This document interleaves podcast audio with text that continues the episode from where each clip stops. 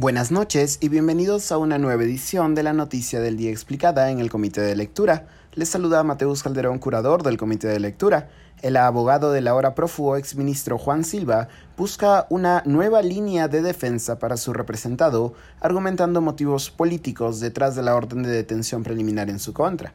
Como explicamos en la edición de ayer, el exministro Silva, uno de los más cuestionados de la era Castillo, había sido señalado por la aspirante colaboradora eficaz Karelín López como parte clave de una red de corrupción y tráfico de influencias que involucraría al presidente Castillo, a su entorno familiar y amical más cercano, a empresarios amigos del gobierno y a funcionarios del Ministerio de Transportes y Comunicaciones para direccionar millonarias licitaciones a cambio de sobornos. La situación de Silva se complicó después de que uno de los investigados por el llamado caso Puente Tarata 3 entregase un audio a Fiscalía en el que el exministro dialoga con el ahora preso empresario Samir Villaverde sobre presuntas coimas y licitaciones ya direccionadas. El sábado pasado, el Poder Judicial aprobó, a pedido de Fiscalía, una orden de detención preliminar. El martes, cuando agentes de la policía buscaron a Silva, ya no lo encontraron.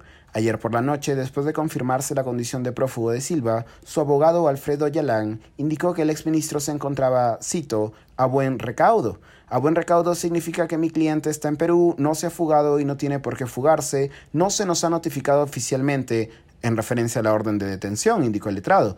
Hoy Yelán ha empezado a esbozar una defensa política del cuestionado exministro.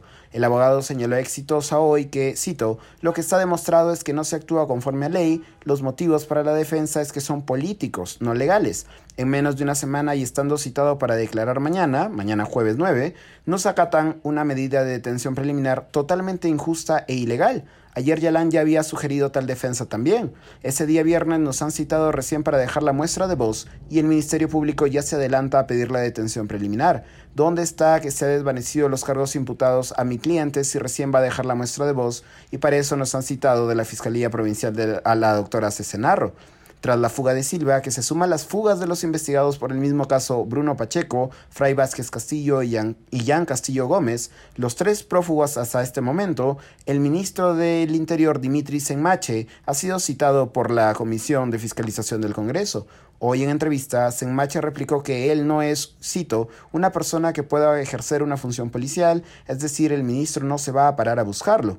No obstante, sí señaló que desde su ingreso al Ministerio del Interior, cito, ha dado claras instrucciones a la Comandancia General de la Policía de redoblar los esfuerzos para lograr la captura de todos aquellos requisitoriados por la justicia, sin importar quiénes sean. Esto ha sido todo por hoy. Volveremos mañana con más información. Se despide Mateus Calderón. Que tengan buena noche.